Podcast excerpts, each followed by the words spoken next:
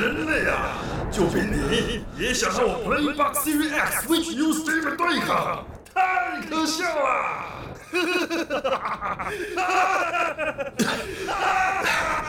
人类或许渺小又脆弱，但当我们团结在一起，就能创造无限的可能，而且还有这一红值的配乐。宅道出游，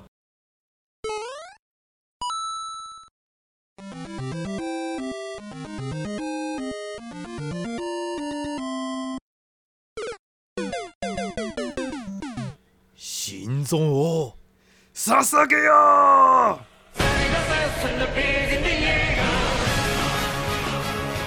小朋友看鬼灭，大人看天竺鼠车车，真正的宅男看晋级的巨人。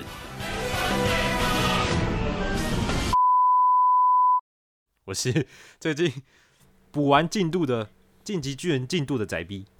哇！你可以在一句话里面加四个作品进去。大家好，我老样子是个社畜的宅。真的，我们上一次讲新番，那时候还没讲到天竺鼠车车，就有人敲碗说，怎么可以没有提天竺鼠车车呢？我们我们那时候真的不错看啦。对，我们那时候录的时候，好像还呃，我我是已经开始红了，但我那时候还没注意到，然后后来就变成早晚各看个一个小时是日常了，对啊。反正那反正那个就泡面番啊。对啊，就就几分钟的，诶、应该大家都看过了，就是很可爱的那种绒毛毡的定格动画。对，然后人会把自己塞进老鼠的屁眼里面，或者 是把自己塞进老鼠的胃里面，然后驾驶老鼠的一个很恐怖的卡通。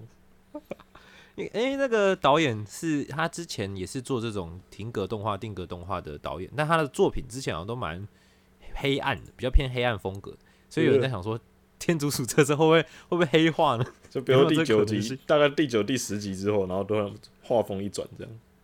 但看起来是应该是不会啦，看起来应该就是一个温馨可爱的又很萌的疗愈番啦，他敢吗？现在搞不好一堆小朋友在看呢、一定是的啊。但小朋友都看鬼灭了，那个血喷来喷去，哦也头踢来踢去的，头飞来飞去，然后脖子断来断去也都可以了。对啊。那天我去吃饭，后面一个小朋友看起来应该也大概最多大概也幼稚园而已吧，然后也在看鬼灭。我想说啊，啊是真的看得懂吗？其实我们小时候看的东西，很多也都嘛挺不适合小朋友看的。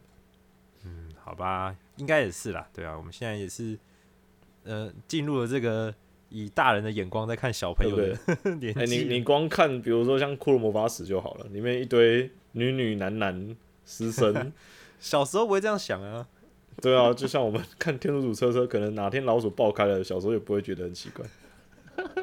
好好会觉得很奇怪，还是不要好了。希望希望不要帮我开，拜托。我小时候看苹果断成两半就很怕了。对，小时候也有一个车车啊，我记得那个，嗯，那那个是什么啊？布布恰恰啦，对不对？哦你说附身到车上的狗那个吗？对啊，那个也很可爱啊，那个小时候印象蛮深刻的。我还记得布布恰恰，因为有的人看过，有的人没看过。我在跟嗯朋友讨论的时候，总是在争论，就是因为大家都没什么印象了，会争论一些超奇怪的地方，就是什么是狗附身成车，还是车附身成狗，已经已经就是没印象到这个程度，你知道吗？啊啊，就是狗附身在车上啊，这怎么想都是狗附身车，车附身到狗是什么概念啊？超恶心的。车附身在狗，真的。我我最讨厌这种直觉敏锐的小鬼了。你把我们家的轰打变到哪去了，爸爸。哦哦，你讲，烦死了。呃，这些梗图也是。然后我因为我最近在看《进击的巨人》嘛，然后最近那个莱纳你做嘛，那个不是非常的爆红嘛？哪有红很久了？从从莱纳莱纳看第一次坐下那一刻起，整个 P D E 上全都是莱纳你做的图。啊啊！现在动画又来啦，然后我那个时候就开始追进度的时候，因为我从、哦我就第一季没有看，然后从第二季开始看，因为第一那你应季印象还蛮深刻。那你应该看到超级多莱纳你做啊，什么莱纳你站啊，然后那因为我没有去搜寻就是后面的剧情，所以我一直很期待看到莱纳你做嘛那边。就在追进度的时候，一直啊好想看莱纳你做、哦。后来终于看到，真的是哇，那边真的很精彩。后面真的是嗯，怎么讲，有点瞠目结舌的剧情，我我真的觉得太厉害了。就是对我来说，整个番都能不追，但一定要看一次莱纳坐下的场景。真的很期待他后面最后结尾，因为我觉得《进击的巨人》的动画质量真的非常的高，它的制作水平真的好高，真的哦、然后再加上它对，再加上它的故事真的太棒了，所以整个合起来真的是，嗯，没什么可以挑剔的啊、我觉得。我会期待的毕竟我只有看过漫画，我还没去真的实际上的去追动画过。嗯因为动画它其实很多，像它连分镜的部分都跟漫画改的很不一样，我哦觉得是很不错的。尤其它的战斗啦，因为漫画可能没办法完美的体现立体机动装置的那个真正战斗起来的模样是什么样子啊，动画就 非常的厉害，我觉得。对，我觉得第一季就已经有不一样的了，就一些镜头上的东西，还有一些新增的。嗯，对啊好了，那我们今天还是要先讲一下主题。哦，对了，主题，今天我们的主题是什么呢？还要用这种很烂的主持人的那种吊人胃口，好好吧，方式直接讲嘛，了不起哦，直接讲嘛。不是？你知道以前那种那种学校的那种，不是有有些活动嘛，然后都会有那种小学生主主持人嘛，站在上面说：“这是什么呢啊说，哎、今天我们怎么会来到这里啊？然后我想说，啊，对对对你就在上面，你还不知道你在冲人笑？”这让你有机会种装傻猜测嘛，就让你有机会猜测你的那个。我们今天的主题呢，就是开放式的世界的游戏啊，对，开放式游戏的算偏杂谈吗？就是就是聊聊我们有印象中的开放式世界的游戏，因为最近那个二零七上嘛，然后它也是开放式世界的游戏，所以刚好借这个机会，可以好好让我们来回顾一下我们以往玩过的那些开放式世界游戏。嗯，那开始前，虽然我们刚刚已经在杂谈了，我还是有一些讯息想跟大家分享一下，一些呃游戏相关的一些新的讯息。嗯，那首先我们就从《恶灵古堡八》开始。恶灵古堡哦，对，要出新的了。对，是出新消息了，他们已经可以开放预购了，在五月七号就有我们的《恶灵古堡》最新新作《恶灵古堡八》就要上市了。那《恶灵古堡八》呃，咱也有玩吗？《恶灵古堡》系列呃，我玩过零，然后诶、三四诶、四没有三五六哦，哎、这还算蛮多的啊、其实。挺多的啊，但五跟六跟现在恶灵古堡实在是没什么连贯，可以把它们直接剔除掉。因为《恶灵古堡》好像不同代真的也是差蛮多的嘛，就玩法上面。玩法上差很多啊，但其实剧情本身还是算连贯的，就是硬是有连贯起来的。虽然我个人觉得每一代的整个给人的感觉实在差太多了，因为游戏的监制导演都不一样。嗯，那《恶灵古堡八》呢，就是延续第七代的第一人称风格，那同样也是那种黑暗啊、高张力啊，然后环境风格就是加上一些超自然的一些现象，还有什么有新公布一个神秘高大的吸血鬼欧嘎，哦，还有他的吸血鬼哦，哦？对吧、啊？欧嘎就是看起来非常的大，欧嘎这名字听起来就很大啊。很大，对，非常大。然后大家就说好想被他杀死，为什么？可以可以有兴趣的可以去看一下他那个预告片啊。他也是延续了上一代的战斗模式啊，要像对抗这种食尸鬼啊，然后有时候还有弓箭啊，甚至铁锤啊来打这些感染者之类的。嗯，虽然是延续了期待的一个作品。那本作中的商人被称为公爵，好像是一个新的一个未知的逗趣的角色，好像也蛮有趣。他可能可以从那边购买一些弹药啊、道具或者武器之类的。那另外官方呢，同时也推出了 PS 五的独家试玩版。那这个试玩版呢是呃没有战斗的，也没办法防御，它是个非战斗体验版的女仆，叫女仆，对，它的标题叫女仆。那它与本片不一样是，你是操纵一个这个不知名的少女女仆、然后想办法逃离这个城堡的经历。那你只能躲藏或只能闪避这样子，不能战斗。其实就跟可能跟本片玩起来会又又完全是不一样的风格，我觉得。像我这种六代接到后面的玩家的话，绝对不会习惯，因为从七代开始这个风格就骤变了。你知道六代是什么样子吗？六代我不知道哎、我其实我一代都没玩过，我不玩，我就觉得很恐怖啊。这种游戏就不是我会玩的。你应该知道七代是什么样子吧？就恶灵古堡七代，我我知道，我知道，我有看过影片。就超可怕嘛，那个灰淡色调的灰灰黑画面，然后一堆虫、一堆东西、肉酱飞来飞去一大堆的，然后又是第一人称，嗯，恶心的要死。可是其实，在六代的时候，因为六代的玩家看到七代的时候，其实还挺惊讶的，因为像六代本身是个第三人称游戏，嗯，然后游戏呃跟七代不一样的是，主角可以一脚踢爆丧尸的头，然后身上可以带满几百发的弹药，然后每个角色都体技、反击技啊，然后随随身带几十颗手弹都不成问题，然后每次过场中间有一堆好莱坞的 QTE 要按，就比如说飞机爆炸抓住什么钢筋啊，从三楼跳下来滚一圈没事啊。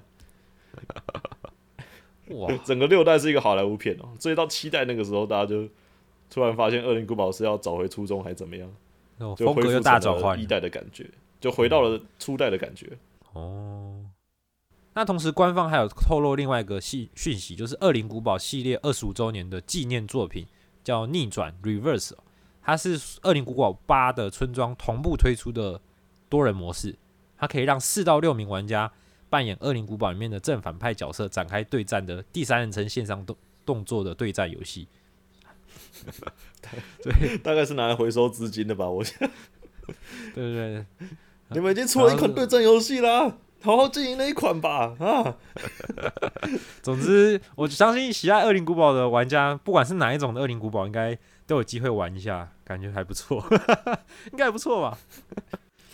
他们有出过一代那个、啊，之前之前那个呃二代重置版的时候，有出那个犯罪首脑 VS 幸存者的一个鬼抓类似鬼抓人游戏的感觉，那个就还挺有趣的啊，对吧、那个就是一个人，然后操控你的秘密基地，然后四个幸存者要逃出去，然后你中间你可以坏蛋方可以什么放陷阱啊，召唤怪物阻止他们离开，有的没的。哦，哦，不过他们大概是要放生那个了吧？就只 再看看吧，看卡普空到底会不会继续延续他们曾经做出来的线上游戏。嗯对，持续关注，觉得还还是应该值得期待的啦。那另外一个消息呢，就是宝可梦又有新的游戏了。宝可梦呃最近也出了一个新的消息，在二零二一就今年的四月三十号将上新的呃 New 宝可梦随乐拍。随随乐拍好像 大家可能很多人不知道，但其实宝可梦随乐拍最早是在一九九九九九九，它有九一九九九年的推出的一款游戏哦。啊，那款游戏主打就是呃，你里面不用抓，不能抓宝可梦，你是帮宝可梦拍照，就有点像是呃野外动物摄影师，然后你去观察哦宝可梦的生态，然后帮他们照相这样子。那所以这个算是、哦呃那一款游戏的有点算是全新版本吧，就是在二零二一年即将上市的这一款水乐牌。那那我看了那个预告片，其实还蛮厉害的，就是它里面的模组还有一些宝可梦的一些生态，它们的生态反应是你玩本片游戏几乎不太可能看到的一些宝可梦的模样，然后就可以在岛上，然后任呃而且有很多不同自然环境，像是呃海滩啊、沙滩啊、草地啊，然后丛林啊各种环境中去拍摄这些宝可梦，我觉得还蛮有趣的啦。开心吧，剑盾的玩家们，你们在那个数据上没有的东西在这里出现了。对，然后他说这里面的这个地区的宝可梦还有一个特别的逆光现象，就是会有特别的发光，那可能是就是要玩游戏才会知道这到底是怎么回事，可能是它主线剧情这样。还我觉得还有主线，所以它是单机游戏吗？那它是单机游戏啊，哦，对，它主要是你是一个是手游之类的欸。没有没有，它是它是那个 Switch 上面的新游戏，哦，对，然后它就是你拍到照片，然后会有一样有博士，他会帮你评价哦，你拍到了这些呃姿姿势啊、大小、角度、位置等等啊，分数多高，这样就是真的把你当摄影师这样 去评价你拍摄宝可梦。我觉得如果是喜爱宝可梦，但是又对于对战没有那么有兴趣的人，其实这一款我觉得还蛮棒的，还蛮有趣的。我觉得这些对于新入坑的人的吸引度应该蛮大的，因为不是大家都很爱对战，就新入坑的人。对对对，嗯，有些人是很喜欢宝可梦 IP，但其实根本就不太玩本片游戏的。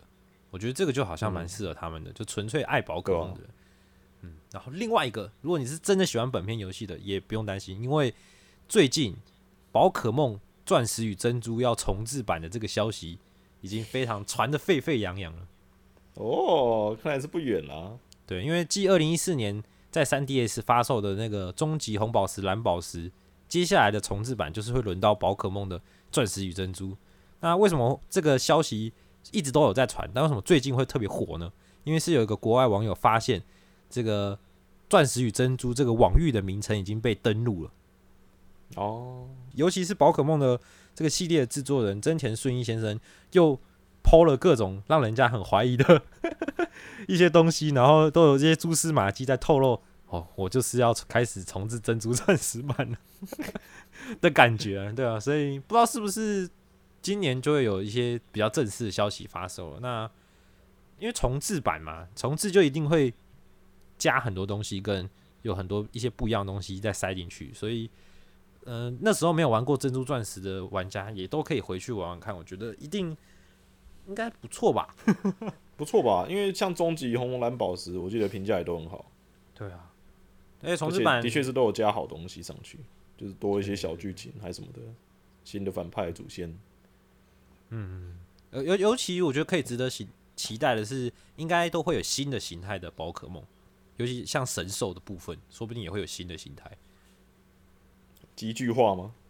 也是尬在尬在这样子，就就有人推测说，呃，跟 Freak 应该还是会把极具化系统放进去，毕竟是这个世代要主推的。但是他就想说，在剧情上，极具化是加勒地区特有的东西，那要怎么再把它弄回珍珠钻石那个区域？这也是大家就是开始在想说，他们会怎么处理的部分，就是希望不要好一点啊，不要太硬。对呀，对啊，但是我觉得，我觉得粉丝应该。我都还是会玩啊，反正都真香嘛，对不对？反正大家都冷饭训练家嘛，啊，还是还是要玩的嘛，啊，真香。好，那么又回到今天还是该讲的主题啦，就是 OK，早早就讲过了，今天要讲的是关于开放式世界游戏。嗯，那我挺想问宅逼的，你玩过哪些开放式世界游戏啊？哦，开放式世界当然最知名、印象最深刻就是 GTA 啊。哦，GTA，对啊，对啊，也是哦。其实大家国中的时候都玩过 GTA 吧？国高中就八零年代的人的话，那时候是用 PSP 玩吧？而且我那时候也没有，都跟别人借。用 PSP 玩哦？哪一代啊？我记得有吧？PSP 上面可以玩 GTA 吧？好像印象中有有吧？我最早碰到 GTA 一代的话，因为我家没有电动嘛，所以都基本上大部分电动都是跟别人借来玩的。所以我最早玩的时候是。在 PSP 上面玩的印象，印象蛮该不会是玩一代吧？就是从上往下看那种视角的，好像是哦，好像好像吧。不过像我以前接触过的话，是《罪恶都市》。罪恶都市，对啊，二代啊，二代还是三代的 Vice City，也很多人都玩过那一代。主角是个白人，然后画面是非常的 PS Two 风格那个贴图。嗯，因为早期那个时候《罪恶都市》因为很多骂的哦，就很多模组。可以套在那个游戏里面，所以也可以看到很多很有趣的画面。当时有什么钢铁人的骂的啦，那时候就有的钢铁人骂的啦，还有什么蜘蛛人的骂的啦，有的没的，乱七八糟。然后那当时我还记得小时候查了很多那个作弊码，然后可以玩。然 后就输入按键，然后那个坦克直接掉下来这样。对对对，小朋友最爱找作弊码了。后来比较玩比较多就是那个嘛，大家都玩的嘛，GTA 五啊。就是就就玩的比较多一点点，但是因为我又很不会线上模式，所以我几乎是都一直狂玩单人模式。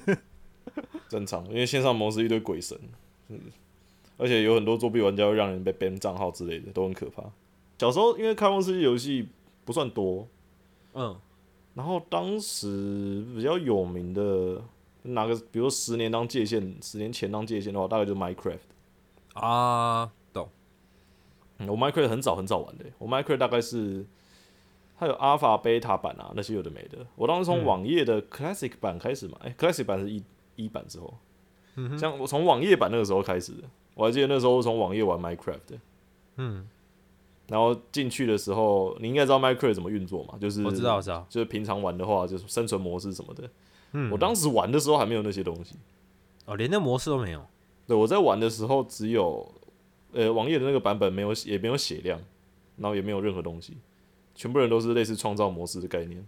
哦，就只一一直盖东西而已。对对对，可是大家都不能飞。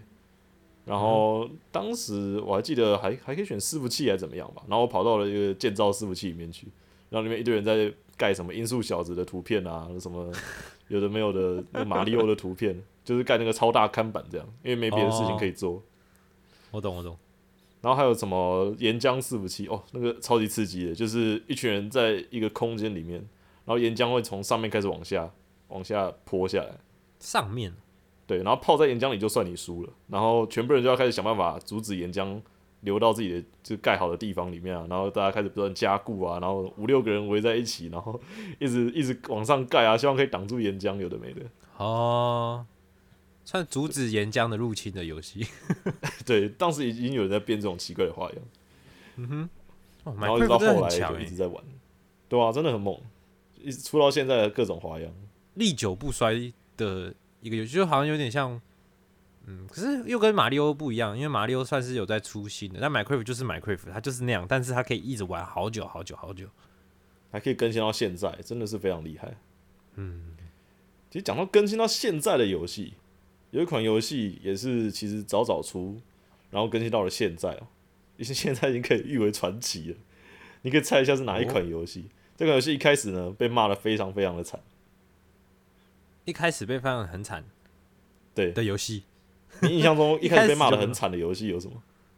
就刚出就被骂的很惨的，哦，几年前在大学的时候好像有那么一款。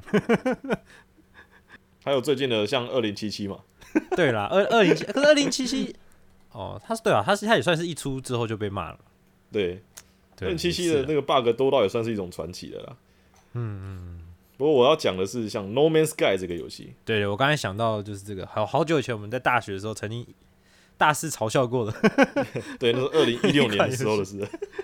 对，我、还记得这个游戏当时真的很传奇。当时这个游戏的那个广告，就是他们、他们当时他们的制作人出来承诺的一堆事情，都非常的在以当时的标准来看起来挺不可思议的。嗯所以它其实就跟二零七七一样嘛。那其实我觉得性质上差很多啦。哦，真的吗？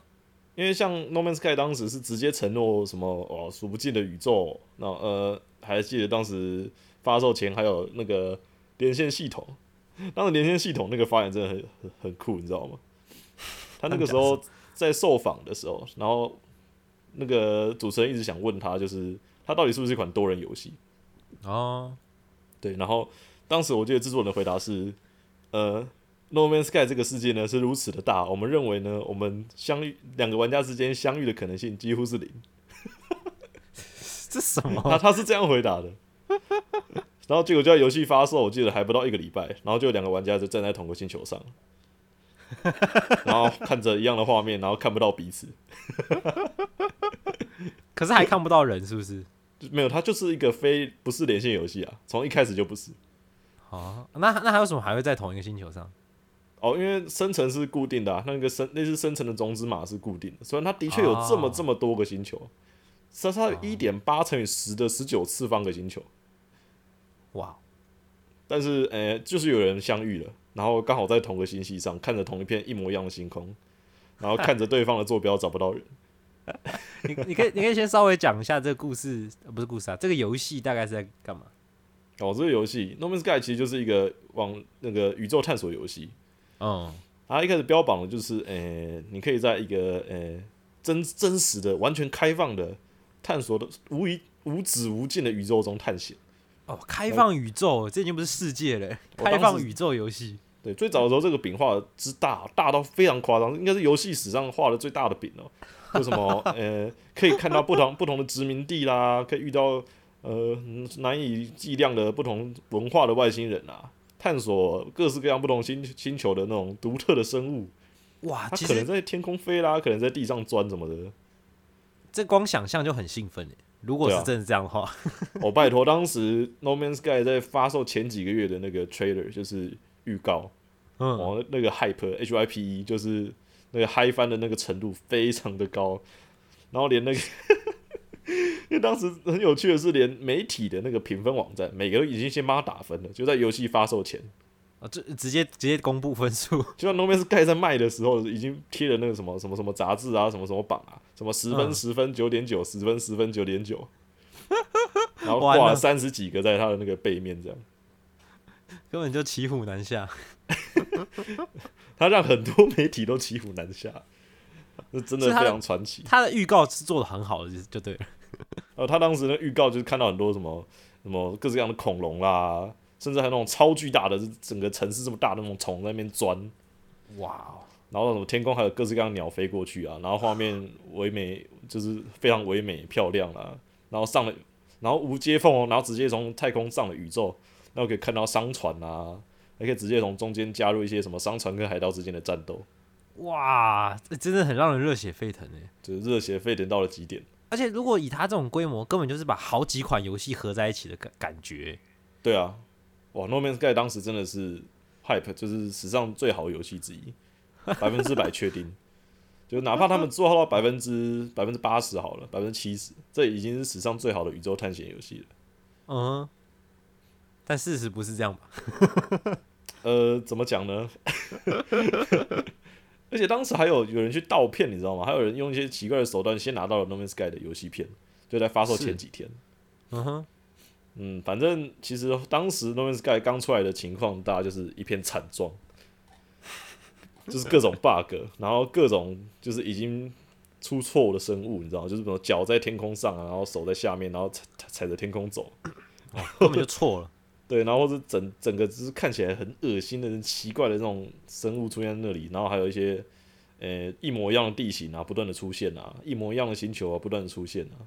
好，我懂，其实就重重复的东西，可能只改了一一一些些部分这样。对，更不论就是当时其实，在预告没什么人在，就是不太 care 的一个，就是游戏本身的核心要素，就是你游戏本身到底要干嘛？因为你不能在一个开放式世界游戏，真的就是什么都不给你。哦，至少有有一点事做。对，呃游戏提供给你的就是什么？你要去找宇宙的中心，然后呢，你要找中心的方法呢，就只有一个，就是不断的强化你的船。宇宙飞船这样。对，然后整个游戏就环绕在你要强化你的船。你可能就会想，哎、强化船其实还挺有趣的，因为你想想看，强化你的飞船都要收集资源，可是资源之外还有很多方法、啊，就比如嗯说哼里面有讲到有难以计量的什么，一开始预告的很多种族城市，那你搞不好可以去某个地方去交换飞船啊，或者跟某些种族提供一些新的科技，你可以盖新的船，哦，去买卖这样。有没有？光这样想就觉得很酷了，甚至是。再更帅一点，某个种族的什么主线破完之后，可以拿到什么那个种族什么最好的什么 Ace 飞行员飞船，特有的素材或特有的船这样。对，哎独特的设计图，甚至是某些地方才有的独特资源才可以盖好的船，哇，甚至是生物组成的船之类的。对啊。结果，对对，结果，目前游戏里面有三个种族，只有三个。有科瓦维金跟吉克族这三个种族，嗯哼，嗯，就这三个，这三个，谢谢大家。这可能比地球上面的那个民族还少呢。比我们这颗岛上的民族都还要少吧？比台湾岛上都还要少吧？我们台湾什么十大原住民呢？人 家三个种族可是可可是可是那个是种族啊，我们都还是人种啊，对不对？哦种族还是不一样，完全不一样。对对对对。虽然只有三个，而且强化飞船的方式呢，并没有什么什么任务可以玩。当时最早出来的时候，你就只能够不断的探索新的星球，然后不断的往那个星球的土里面挖，然后挖到你要的东西，然后升级船，挖到你要的东西，升级船，挖到你要的东西，升级船。只能简单的升级，没有什么不一样的东西。你可以到宇宙站买新的飞船，但当时宇宙站飞船的那个样式也不超过十件，然后而且买了之后好像要重新升级，所以你大不了就是直接用一开始的船一直升上去，或者是直接买更好的船这样子。但是终究你还是要采矿，然后卖钱，在单纯的卖钱、采矿、升级、卖钱、采矿、升级，所以然后连你采集的东西都要这么做，就是你采集的设备，啊，就变成一个很作业性的游戏了。就是你是一个疯狂的采矿达人、采矿狂人，然后你要到各式各样的地方去采你要的矿，就这样。可是他没有，还它还没有故事吗？没有，当时出来的时候是没有故事本身的，因为像 GTA 一开始也还是有一段故事啊，他那个几乎是可有可无了，就是个背景设定真。的真的很不重要。就是你到了整个游戏过程中，你完全感受不到故事在推进你什么。当时就真的太可怕了，那个刚出来时的感觉。哦哦，了解。好惨烈哦！对，跟网论当时刚开放的时候，其实就已经有一个叫巡警系统的东西，就是呃，星球上可能有一些受保护的资源，类似宇宙巡警的人会监视，就是你有没有偷采这些。哦，可是当你又需要这些东西的时候，你又需要采东西，然后就不得不跟巡警开就是开干。嗯，所以还是可以战斗。可是越越干就是巡警越多，然后你又要躲起来，然后就是你光是只能采矿而已了，还要被那些巡警欺负哦，非常可怜。那这后来后面怎么救啊？还是说大家就直接唾弃到死？一开始这个游戏真的非常惨，然后退货潮啦，一大堆有的没有的，哇，这不断的涌进来。然后当时那个他们的工作室还被就是还被人查到在哪里啊，就被肉肉出来，然后还有人去看啊，就贴什么什么滚开的告示牌，有的没的。哇塞！然后连他们员工都不敢去工作室工作，当时那个反动真的很可怕。嗯哼，那后后来这个游戏出人意料之外的是，他们有的人离开，但有的人留了下来。嗯，留下来的人呢，他们就还真的就是义无反顾的说，我们就是拿到了足够的资金，我们骗到了足够的钱，然后，反正还有钱？我们有了足够的钱，然后我们会继续把这个游戏更新到我们承诺的东西为止。哇，然后他们就一路真的做到了现在，所以到现在都持续在更新。是哇，其实还蛮有蛮有骨气的，想说反正做都做了，我就是烂被骂就算了，反正还是要把它弄好。对，他就是真的是 hobo to hero，你知道吗？就是流浪汉到英雄。哇，所以现现在的现在评价是有逆转就对了。有，现在评价其实大家都已经在逆转了，就是因为像二零一八年的时候开始了可以连线二到四人小队，嗯，就二到四人可以连线相互见面了，然后什么多人模式中还可以十六个玩家在同个星系里，哦，然后后来二零一九年的时候更新之后，玩家人数扩大到三十二人，互相连线，哦，然后非常的更新啦，嗯，然后还有什么呃新的烹饪系统啦，然哦，后骑乘系统啦，还是多了家具，然后甚至还多了可以在你自己的星球上建造，然后可以把星球当成自己的据点。哦，有据点，我觉得这个还蛮蛮吸引人的。对啊，他们当时多了建造系统啦，然后还有生物生成的方式的改动，就不会再出现邪邪神这种生物出现。所以种族也有变多，就对了。呃，好像没有变多，但他们专注在把那些种族复杂化，因为哦，最早的时候这些种族根本就没有任何值得接触的东西，你知道吗？就是讲话就没了。懂。然后，真的有的种族很多是商人，然后就是商人就没了。嗯，嗯，他们现在好像在着手于就是种族的复杂化，就比如说他们种族的家啊会变得更大，有的没的。而且在二零二零年的时候，又多了像天气啦，有就是星球才终于有了火山啊、闪电、龙卷风这种东西，还有哦新的自然环境。对对对对对对，其实我觉得，因为开放式世界游戏要要顾的点真的是太多太多了，所以一开始出来可能真的没办法一下就到很完美，然后后面再慢慢的加上去、加上去、加上去，好像呃也是情有可原。我觉得错的点应该都是一开始真的给人的期待太大了，然后刚出来那个东西真的是让大家没办法接受。真的，因为光拿 Minecraft 来举例的话，像最早最早 Minecraft 也没有那些这种复杂的什么一大堆的什么生存模式的东西啊，嗯，就像最早最早的 Minecraft 只有土、跟木头跟叶子，就哦这，几种东西而已。抓很甚基本的这至水都还没出现。对，嗯，本来那个作者也只是想做个什么山洞探险游戏的，哇，对，然后结果到了现在变成这样，初衷是这样，现在都可以在 Minecraft 里面组一台电脑了。都可以在 Minecraft 里面模拟一个什么太空卫星基地出来了，甚至有人可以拿 Minecraft 的伺服器的历史来直接当做一个自己的 YouTube 内容了，就是真的非常夸张。真的很厉害。哦，刚刚这样讲，我突然想到，我应该还算是有玩另外一款开放式世界游戏，就是《死亡搁浅》，应该算吧？死亡搁浅算吧，吗？还是不算？其实不算。算半个吧，但我觉得它算是不算是很有点，它其实偏向关卡式的吧，所以它还是可以自由的探索。啊，我懂，因为开放式世界游戏的话，如果它它主线跑完，你就没事做了。不过也不能这样讲啊，像是呃刺客教条系列的，也算嗯是一种大家会认知上算是个开放式世界游戏。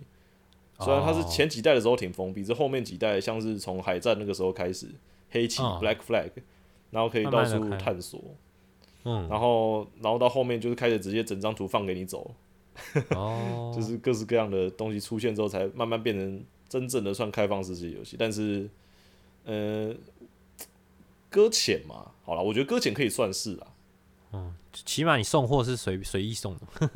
对啊，死亡搁浅，因为因为我觉得在玩死亡搁浅的过程中，玩家也可以就是找到别的玩家的建筑物这一点，算是很值得探索的地方。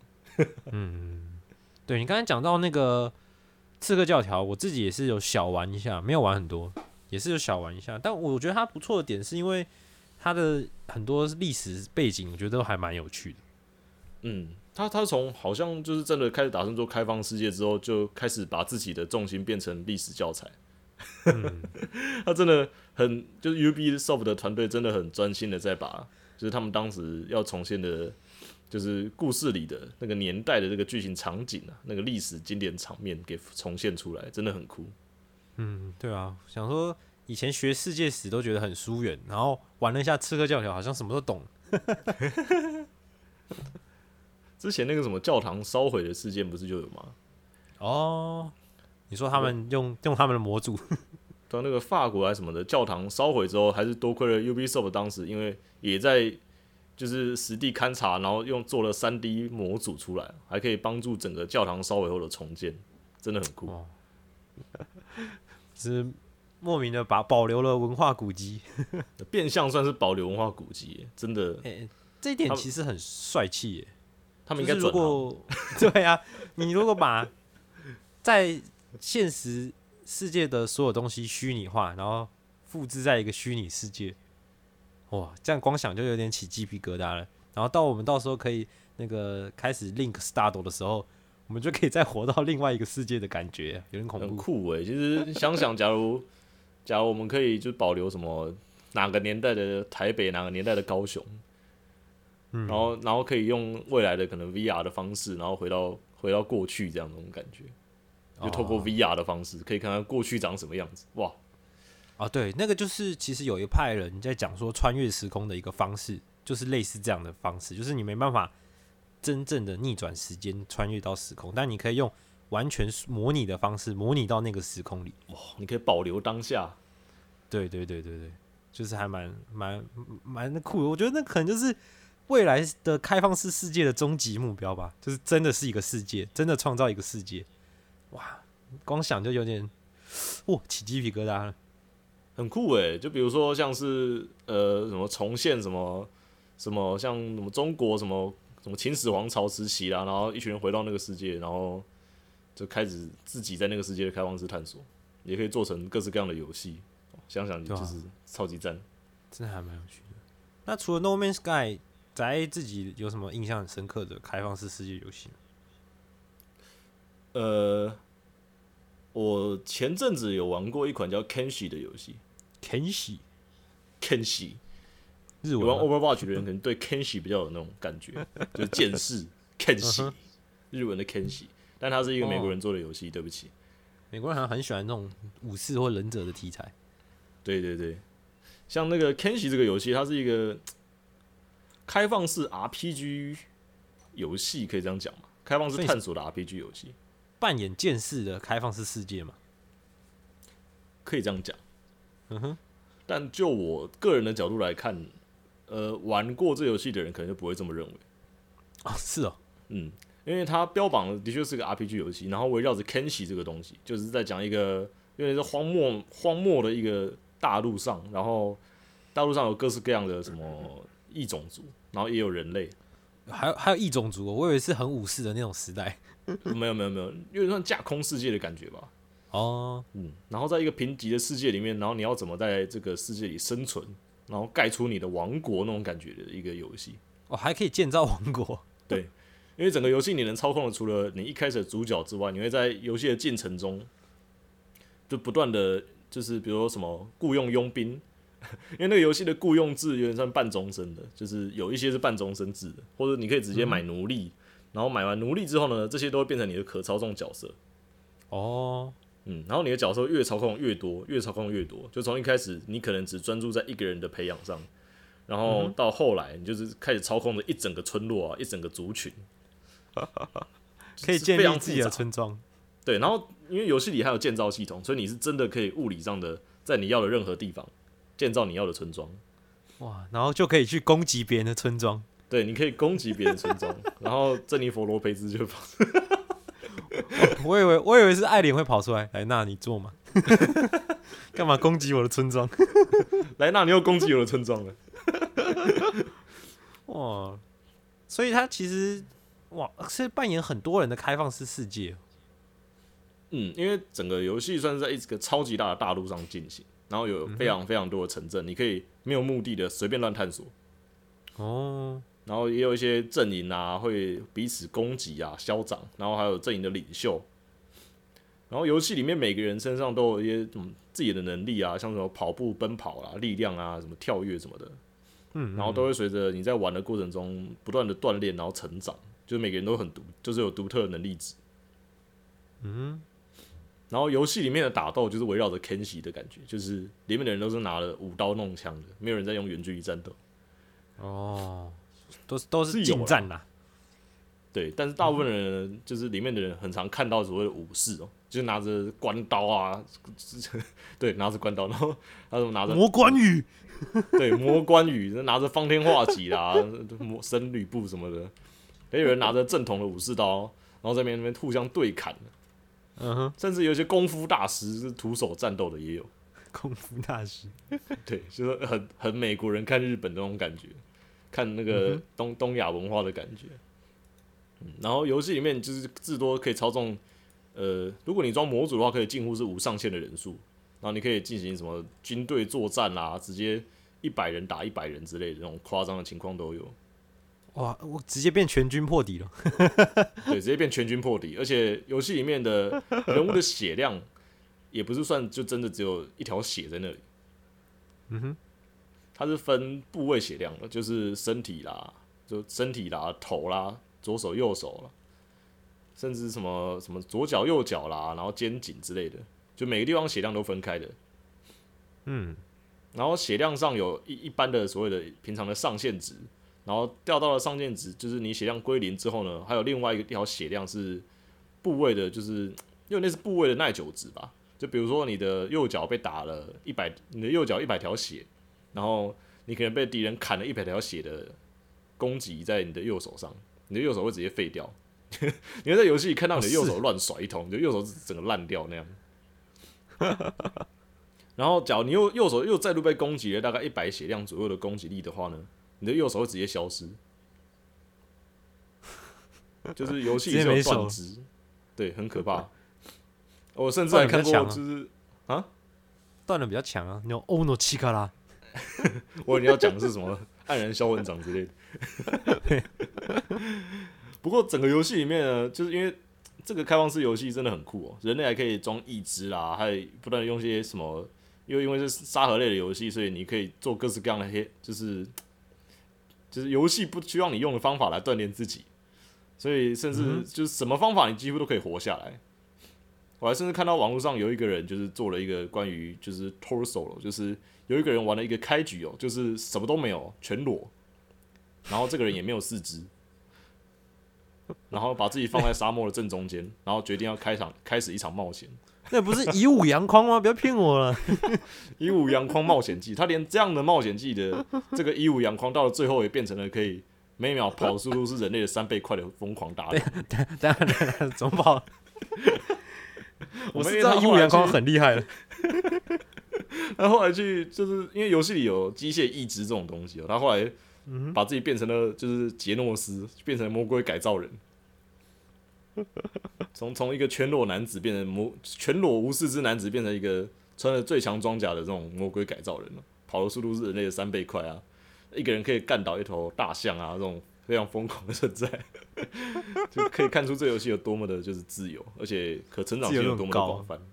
嗯，嗯，还有其他的开放世界游戏，像是像是我们原本原本其实有想讲那个啦，一样是那个 CDPR 的巫师三了。哦巫师三，对，对啊，其实巫师三，因为现在大家骂二零七七还挺惨的，但我觉得巫师三刚出的时候 bug 也是满天飞的，其实巫师三是卡牌游戏对吧？对。我不知道昆特牌有没有出过 bug，、欸、搞不好昆特牌没有出过 bug，就是从游戏推出之后。对，你可以稍微讲一下巫师三大概的那个背景就好。其实巫师三就在讲我们的那个白狼嘛，我们的主角白狼，他杰洛特，杰洛特，他是一个兽魔猎人，然后他就是在因为很多人开始玩，应该是从三代开始玩吧，因为一二代他其实还有自己一段剧情。反正主角是个兽魔猎人啊，然后专门处理人家狗屁狗屁不隆咚的一堆小事情。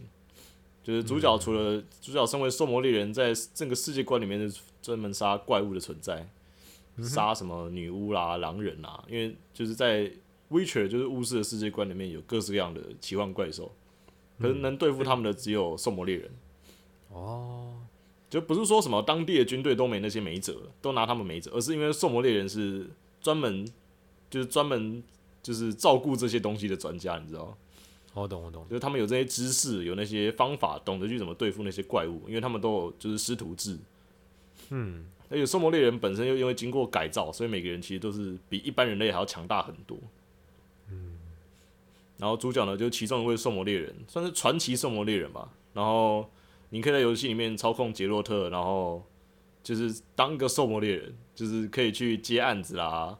就是游戏里有各式各样的非常非常多的支线哦，然后有一个非常非常大的一个区域给我们探索，然后哇，还需要搭船之类的，就是你还需要在里面，就是可以透过解支线任务拿到一些强化的装备啦，或者什么，呃，一些甚至可以在游戏里面就是跟出任务的人，你可以跟他讨价还价，嗯，就是比如说你就是可以跟他硬凹钱啊，凹到人家生气为止，或者甚至有任务中间的东西，你直接就是硬干走，直接让任务失败之类的，就是直接占为己有。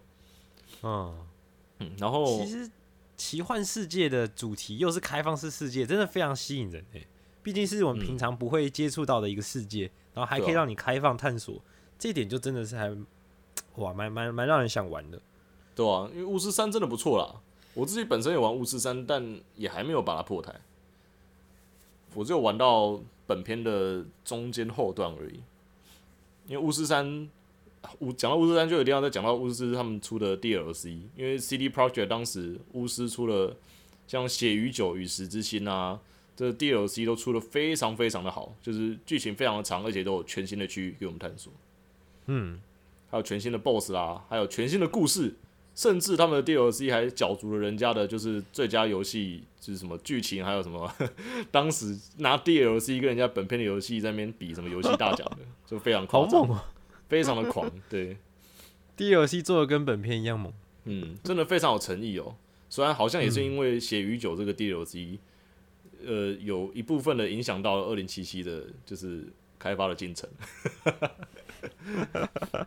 原来是这样。因为在最早最早二零七七的第一个那个预告公布那个时候，他们其实还在做《血与酒》的 DLC，就是巫师三的哦 DLC。所以是双管齐下的状况。嗯，不过这也不能当借口啊，因为二零七七的 bug 真的太多了，太多了。嗯，就是你不管去哪边看，去哪边找，你你就是没玩过的人上网随便看的话呢，都可以看到游戏里的任何一个 bug。嗯而且频率好像太高了，出现的状对，就可能每一两个小时就出现一个，就算是很不常发生的人。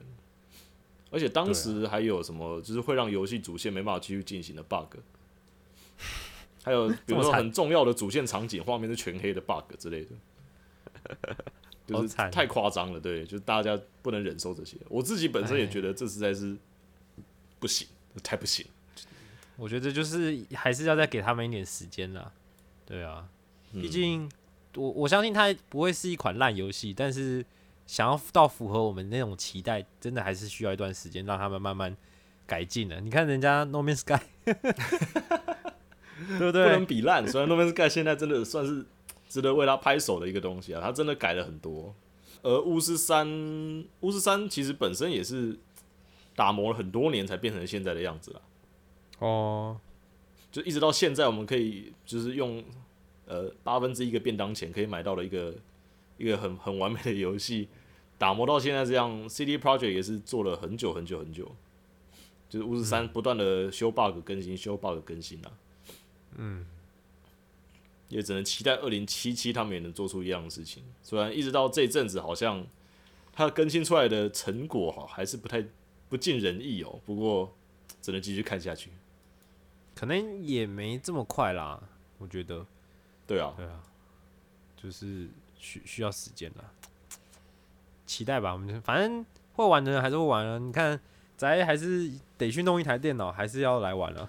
我想玩啊，我玩不到啊，哪怕一堆 bug，我也想玩二零七七。说真的，真的，我觉得还是值得体验的一款游戏，毕竟还是蛮划时代的一个作品吧。我觉得，因为开放式世界的，我觉得它魅力所在就是探索那个你平常现实生活中不会去探索到的那个世界。那像这种，呃，我们讲做赛博朋克的这种风格的世界，我觉得就是一个对一一个魅一个魅力啊，一个魅力所在。赛胖真的挺吸引人的，因为我在玩到二零七一之前就已经玩过一些 Cyberpunk 风格的游戏了，我觉得那个风格真的很赞，真的很 chill，很迷幻，然后又又很疯狂。那开放式世界游戏其实还有很多啦，因为今天时间可能不太足够，所以没有很多很厉害的，可能也还没有提到，像是上古卷轴系列啊，宅也是大粉丝嘛。对啊，然后像我自己很喜欢，我是没有玩了，但我看了好多实况的人中之龙，它应该也算是开放世界游戏吧？黑道开放世界探索嘛，算了。对啊，虽虽然它主线主线比较那个多啦，主要还是跑剧情的，但是他也是可以做很多奇奇怪怪的事嘛。他可是把那那个街区完整的重现呢、那个是非常厉害的。对对对，然后像一城余生好像也是算是很有名的嘛。对 f o r 也是就是 Open World 的老朋友了。那我觉得开放世界的美妙就是，除了你在玩这些游戏、体验那个世界的过程中，你还有很大很大的自己的空间去做你自己想要做的事情。因为自由真的是件很美好的事吧，对吧？你又想讲什么了？所以，就算奉献上你的心脏，也要追求你的自由啊！行走哦，撒撒给哦！我是仔逼，我好期待下一集哦！拜托给我巨人，我只能先一直重复看车车了，可恶！你是车车跟巨人之间徘徊的宅比。好了，那我们今天节目就进入到尾声。那对我们呃宅到出游有兴趣的听众朋友就可以去 IG 啊、FB 啊，搜寻我们的粉丝专业，然后打宅到出游就可以喽。那我们同样也有 YouTube 频道，YouTube 频道会上一些我们的呃影片的记录档，就是我们 Podcast 影片的记录档。那也会之后有可能会出，就是我讲我的那个环岛的影片啊，持续剪辑中啊，也有可能会出。那有兴趣跟我们做一些讨论，就是比如说呃，今天这集提到一些开放式世界我没讲到的，然后你有兴趣跟我们分享的，也可以寄信到我们的信箱 endorsy 二零二零 gmail i n d o o r s y 点二零二零好小老鼠 gmail 点 com，然后收到你的信，我们就可以来跟大家讨论一下喽。但是我们从来没有收过信，所以我们也都没有讨论哦。啊，相信有一天还是会有人听到我们我们的节目吧。没关系啊，听过之后呢，就当你工作工作之余的是陪伴也好。说真的，对啊，反正就是一个陪伴嘛，然后我们一起谈天聊聊天这样子，蛮蛮开心的，一起奉献我们的心脏。好啦硬要，你硬要。我是宅 V，我是宅，心酸哦，杀杀气哟，谁来救他？